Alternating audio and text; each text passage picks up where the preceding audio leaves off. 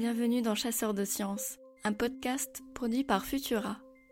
Je suis Julie et je serai votre guide temporel au cours de cette excursion. Aujourd'hui, nous partons sur le pas de lancement de la navette Challenger en Floride. Vous écoutez Chasseurs de sciences. Si ce podcast vous plaît, n'hésitez pas à nous soutenir en les partageant sur les réseaux sociaux et en nous laissant une note sur les plateformes de diffusion.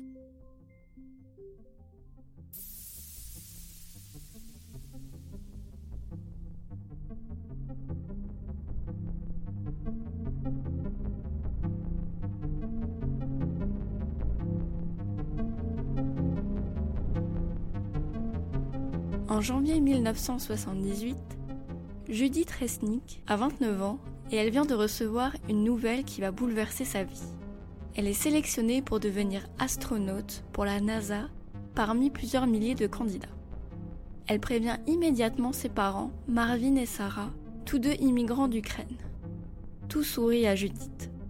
L'année précédente, elle a obtenu un doctorat en génie électrique et elle occupe un poste d'ingénieur à l'Institut national de la santé à Bethesda.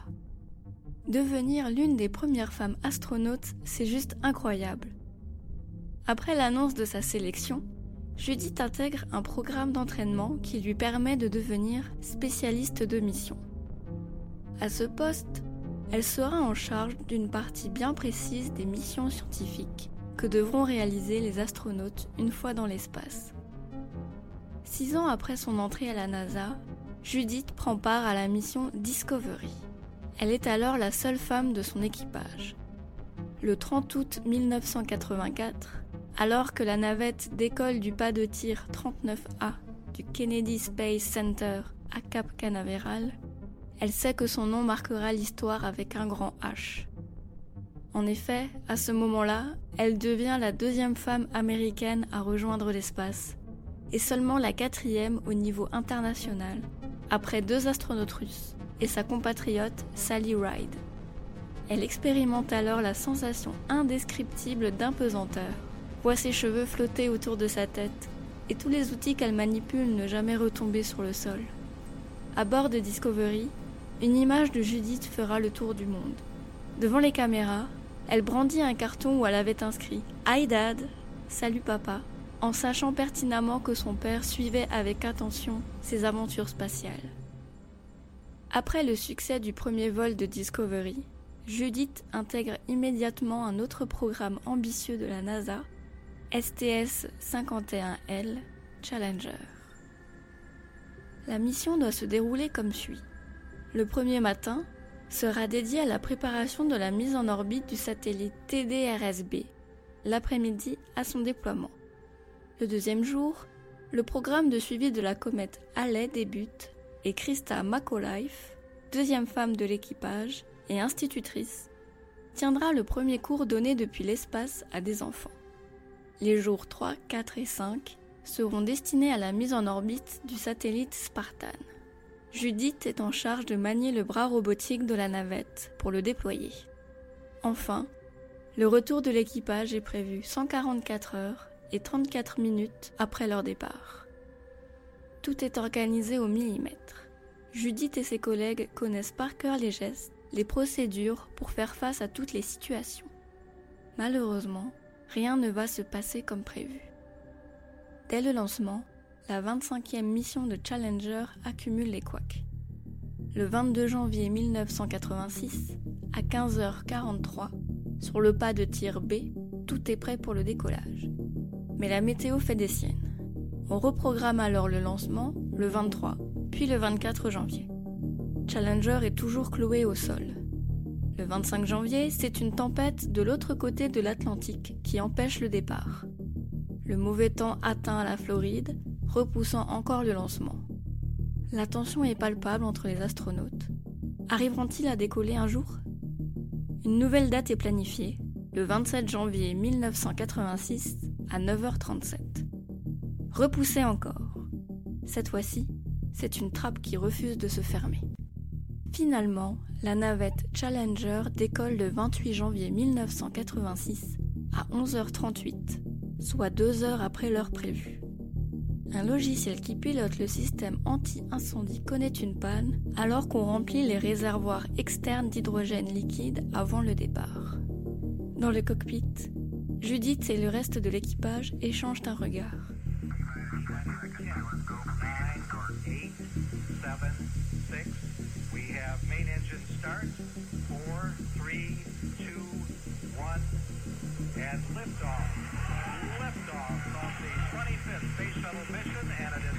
Challenger quitte enfin le sol de la Floride et son funeste destin est scellé. Seulement 0,678 secondes après le décollage, les spectateurs au sol voient une inquiétante fumée grise s'échapper de l'arrière du fuselage. Le père et le frère de Judith sont présents. Entre 0,836 et 2,5 secondes, la fumée se fait plus dense. La navette prend de la vitesse et rencontre ses premiers vents de haute altitude à 37 secondes.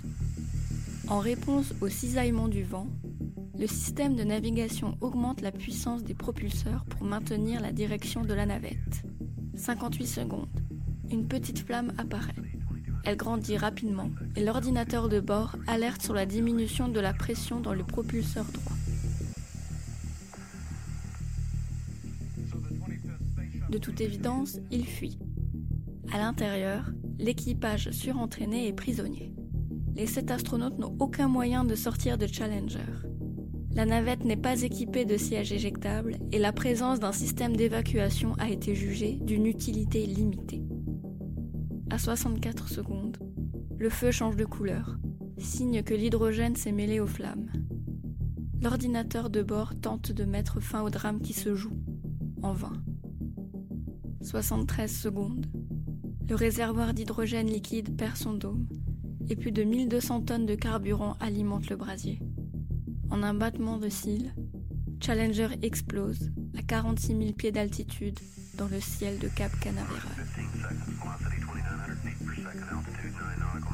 La navette se désintègre dans une boule de feu, entourée d'une fumée brune, sous les yeux horrifiés du personnel de la NASA, des spectateurs et de la famille et des amis de l'équipage. Judith Resnick, spécialiste de mission. Krista McAuliffe, spécialiste des charges utiles. Grégory Jarvis, spécialiste des charges utiles. Francis Scobie, commandant. Ronald McNair, spécialiste de mission. Ellison Onizuka, spécialiste de mission. Et Michael Smith, pilote, ont disparu en même temps que Challenger. Les restes de la navette spatiale finissent leur course dans l'océan à 334 km/h, emportant avec eux tout espoir de retrouver des vivants. La NASA lance immédiatement une mission pour récupérer les débris de la navette et d'éventuels restes humains. Le corps de Judith est le premier retrouvé au milieu des décombres. Elle n'avait que 36 ans. Devant son écran de télévision, sa mère, Sarah, a vu l'explosion. Elle se rend chez une voisine en criant ⁇ Ils sont morts là-haut Ils sont morts Ils sont morts !⁇ La nuit du drame, le président Ronald Reagan rend hommage aux victimes lors d'un discours devant le Congrès. Trois jours après, une cérémonie nationale retransmise en direct se tient au centre spatial de Houston, en présence de plus de 10 000 personnes. Une commission chargée d'enquêter sur les circonstances de l'accident est créée par le président américain. Richard Feynman en est l'un des membres les plus célèbres. Il remarque que les estimations de fiabilité communiquées par la NASA étaient irréalistes et divergeaient totalement de celles faites par les ingénieurs. Il déclare alors Pour qu'une technologie soit couronnée de succès, la réalité doit prendre le dessus sur les relations publiques, car on ne peut pas tromper la nature l'enquête n'a pas permis d'établir avec certitude les causes de la mort de l'équipage. Le rapport émet l'hypothèse, sans assurance, que les astronautes auraient perdu conscience peu avant l'explosion. Judith Resnick et ses collègues deviennent alors des héros, mais ils étaient avant tout des femmes et des hommes, avec des amis, une famille et des collègues qui se souviennent d'eux. Michael Coates, pilote sur la première mission de la navette Discovery, se rappelle de Judith, ou Judy, comme ses proches l'appelaient, en ces termes. C'était quelqu'un qui comptait beaucoup. Elle vivait, travaillait et s'amusait intensément. Elle n'était pas parfaite, elle était têtue et elle devait toujours avoir son mot à dire. Mais à la fin d'une dispute, elle souriait et c'était tout. On se sentait à l'aise avec elle. À bien des égards, c'était une astronaute idéale, et elle laissera un grand vide.